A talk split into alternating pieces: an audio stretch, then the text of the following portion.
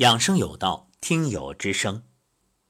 猪猪站桩日记已经播送了三十多期，而且还在持续。受猪猪这份坚持的影响，以及听到猪猪有那么多好的感受体会，许多听友啊都自发的开始站桩了。于是我也收到了好几位听友给我的反馈，其中有一位叫小爱。小爱在十一月五号，也就是星期二的时候，给我发来信息，说最近啊听节目开始坚持站桩，每次都会打嗝，而且啊还坚持用砭石揉腹。那么揉腹之后啊，感觉身体特别轻松舒畅，整个肚子都很通透，很舒服，心情也好好。接下来，小爱呢就。经常发送文字，那今天啊，我就集中的给大家来播讲一下关于小爱站桩的体会。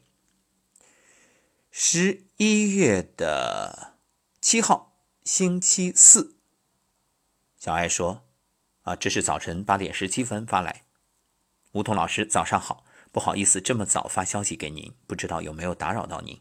一直听您的节目，之前也跟着您的视频、音频练习。”听节目时有练习时就跟着练习一下，但没有做到每天坚持。听您的节目越久，越感受到您的大爱和无私奉献，觉得自己也该做点什么。想想就该听话照做。坚持了一周的练习，才开始用身体去感知，慢慢去体会。也想记录下来发给您，希望这些分享能帮到和我一样正在听您节目的听友。今天练颤抖功，打嗝比之前更明显了。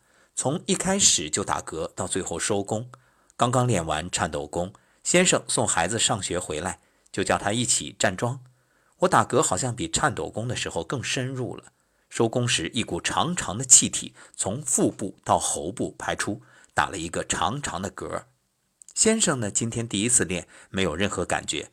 他说我打嗝好严重，一直在打嗝，没有停。生活中啊，我几乎很少打嗝，都是排气比较多。现在练完颤抖功和站桩结束近十分钟了，还是有打嗝的现象。那对于这一点，我也给小爱回复了，我说非常棒。嗯，是的，因为打嗝本身就是在排浊气嘛。到昨天，也就是十一月八号，嗯，星期五的早上。小爱八点四十六分发来信息：梧桐老师早上好，今天没等闹钟响，四点二十就起床，刷牙后没喝水，直接入厕，喝了小半杯温水，又如厕一次。五点半到六点四十晨练结束之后，回家叫孩子起床送去学校。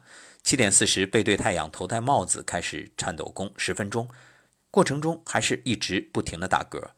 由于对站桩的收功不熟悉。今天是照着视频练习站桩过程中啊，用腹式呼吸，可还有些打嗝现象，无法连贯性进行腹式呼吸，随他去。能用腹式呼吸呼吸的时候啊，就尽量拉长呼吸的节奏；打嗝的时候呢，就随身体发出这个气体，让它排出体外。练完整个人微微发热，身心轻松，特别肠道没有之前胀气饱腹感那种难受。八点半早餐之后，胃肠道也比往常要舒服。神清气爽地开启新的一天，感恩老师无私奉献。今天十一月九号下午两点十七分，梧桐老师您好，今天消息发晚了，今天没等闹铃响，四点半就起床，刷牙后没喝水，直接如厕。观察了今天的大便已经成型了。由于一直以来练瑜伽，虽然每天大便次数可能是两到四次，但一直受大便不成形的困扰。今天颤抖了十五分钟，打嗝频率明显减少。站桩还是照着视频练习，过程中好像打嗝现象也消失了。后来跟着视频练习了养生步，反倒又有了打嗝的现象。不知道是不是刚开始第一次练习会有这些现象？没关系，小爱，到今天你这练站桩也好，颤抖功也好，时间也并不长，对不对？那身体它需要一个适应的过程。